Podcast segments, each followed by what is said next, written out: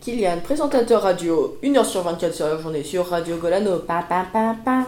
Bonjour tout le monde, on se retrouve aujourd'hui sur Radio Golano. Aujourd'hui, on va parler d'Olympe de Gouges, une féministe de la Révolution. Je suis avec Glenn Le Gallo, historien. Bonjour. Inès Lemelec, descendante d'Olympe de Gouges. Bonjour. Et Louise Lavenant, féministe. Bonjour.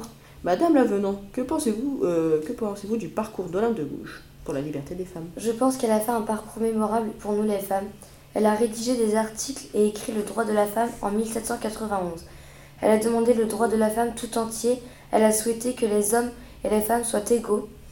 Dans quelques articles, elle parle de la liberté et de l'égalité. Article 1 par exemple. La femme naît libre et demeure égale à l'homme en droit. Je trouve que cet article est le résumé de ce qu'elle veut dire.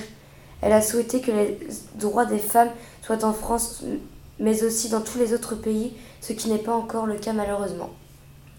Merci. Monsieur Le Gallo, pouvez-vous nous parler du parcours mémorable d'Olympe de Gouges pendant la Révolution? Oui, bien sûr. Alors, euh, elle a participé à de nombreux événements, euh, comme les États généraux lors de la Révolution, euh, au serment du jeu de paume, la marche des Parisiennes vers Versailles pour le pain, et à convaincre avec les, les Parisiens le roi Louis XVI, la reine Marie-Antoinette et leur fils à, à revenir sur Paris.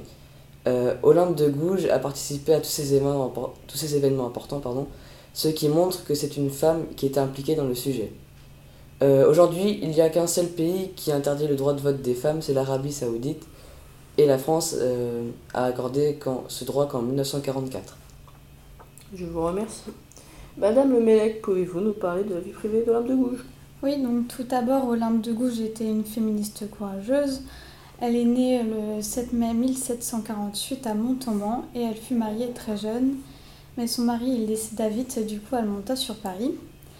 Elle y écrit de nombreuses pièces de théâtre, dont la pièce Zamon et Mirza. Dans cette pièce, elle y critique les conditions de vie des esclaves, ce qui lui vaut d'être dans la Société des Amis des Noirs avec Mirabeau, Lafayette et de nombreuses autres personnes connues. Elle faisait aussi partie des Lumières, où les Lumières lui faisaient entièrement confiance. Olympe s'en est pris à Robespierre car elle n'était pas d'accord avec ses idées et fut arrêtée le 20 juillet. Olympe se fit guillotiner le 3 novembre 1793, mais elle fut guillotinée pour ses idées, ce qui est mémorable. Merci. Euh, nous avons une pub euh, du livre Olympe de gauche de Catel Mulet et Louis Boquet aux éditions Casterman au prix de 24 euros. L'émission se termine là-dessus. Euh, pour la préparer, on s'est aidé justement du livre euh, de Catel Mulet et Louis Boquet, Olympe de Gouges, ainsi que le citoyen junior numéro 7. Je vous dis bonne fin de soirée. L'émission prochaine, on va parler de l'économie et de la pénurie d'essence.